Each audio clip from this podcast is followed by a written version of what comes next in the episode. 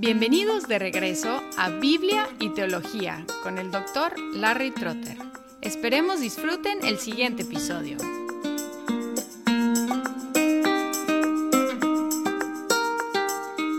Siguiendo con los elementos del Ordo Salutis, el orden de la salvación, el siguiente tema es la regeneración. Y la primera pregunta que tenemos que contestar con respecto a la regeneración es si debe aparecer en la lista como un elemento aparte o si es idéntica al llamamiento eficaz. En la Confesión de Fe de Westminster no hay un capítulo aparte sobre la regeneración, no se trata separadamente, sino que se incluye bajo el llamamiento eficaz. Y por un lado, esta división es preferible, porque normalmente es preferible explicar cualquier concepto con el mínimo de elementos posible. Es decir, si la regeneración es igual al llamamiento, no hay por qué tratarla separadamente. Por el otro lado, hay dos importantes diferencias entre el llamamiento eficaz y la regeneración, aunque en esencia son la misma cosa. Las diferencias son estas. El llamamiento es consciente, mientras que la regeneración es inconsciente. Es decir, cuando somos persuadidos de creer, estamos conscientes de ser persuadidos. Pero cuando Dios nos regenera, no estamos conscientes. Es decir, podemos detectar un nuevo principio dentro de nosotros, nuevas capacidades dentro de nosotros, pero no sentimos el acto de regenerarnos.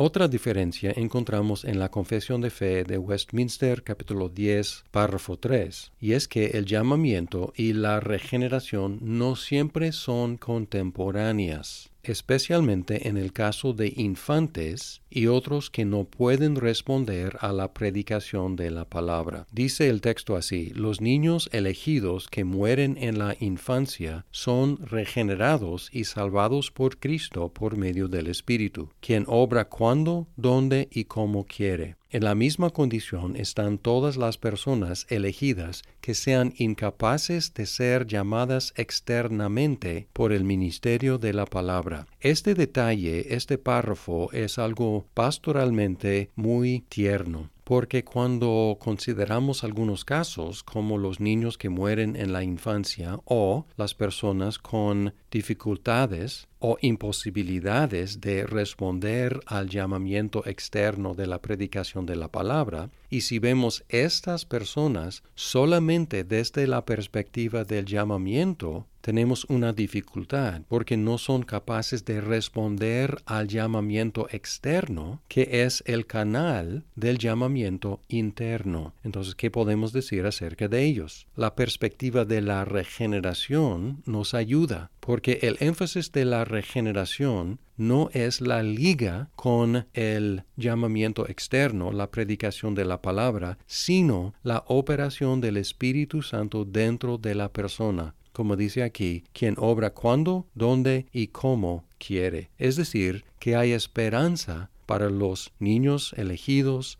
para los discapacitados elegidos, que Dios puede obrar en ellos sin el medio ordinario de la predicación de la palabra, el llamamiento externo. Ahora, ¿qué es la regeneración? Podemos definirla como la implantación de vida en la persona para que pueda responder en forma positiva a Dios. Hay varias imágenes en la Biblia que describen esta implantación de vida. Por ejemplo, en Ezequiel 36, 26 dice, Además les daré un corazón nuevo y pondré un espíritu nuevo dentro de ustedes. Quitaré de su carne el corazón de piedra y les daré un corazón de carne la implantación de un nuevo corazón y un nuevo espíritu. Es una imagen. Otra imagen es de una nueva creación. Segunda de Corintios 5, 17. Si alguno está en Cristo, nueva creación.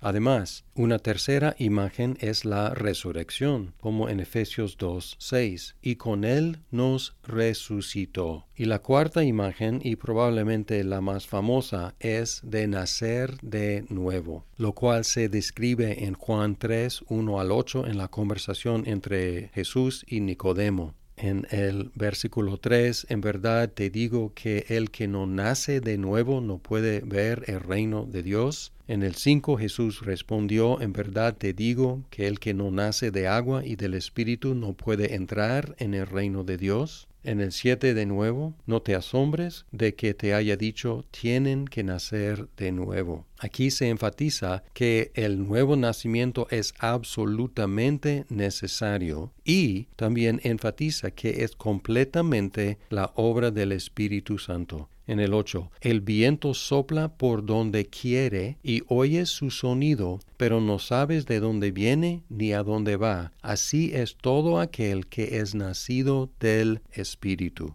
Todas estas imágenes enfatizan el carácter monérgico de la regeneración. ¿Quién implanta un nuevo corazón y un nuevo espíritu? Dios. ¿Quién hace una nueva creación? Dios. ¿Quién resucita? Solo Dios quien hace nacer de nuevo solo Dios.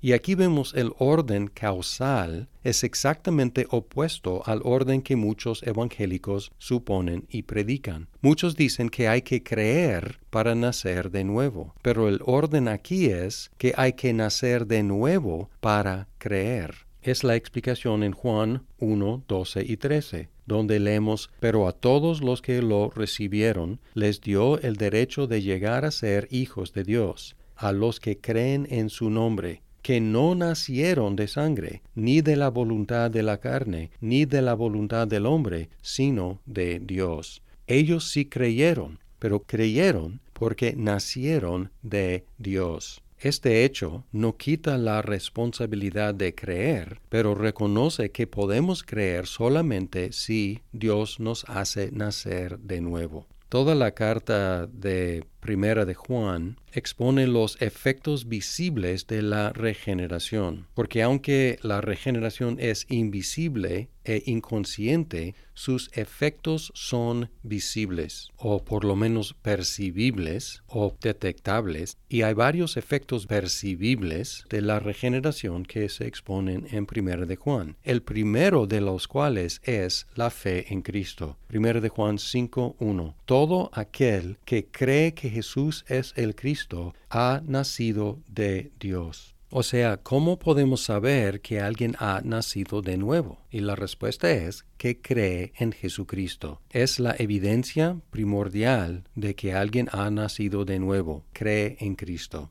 Y la fe en Cristo es el siguiente tema del Ordo Salutis que trataremos en el próximo episodio.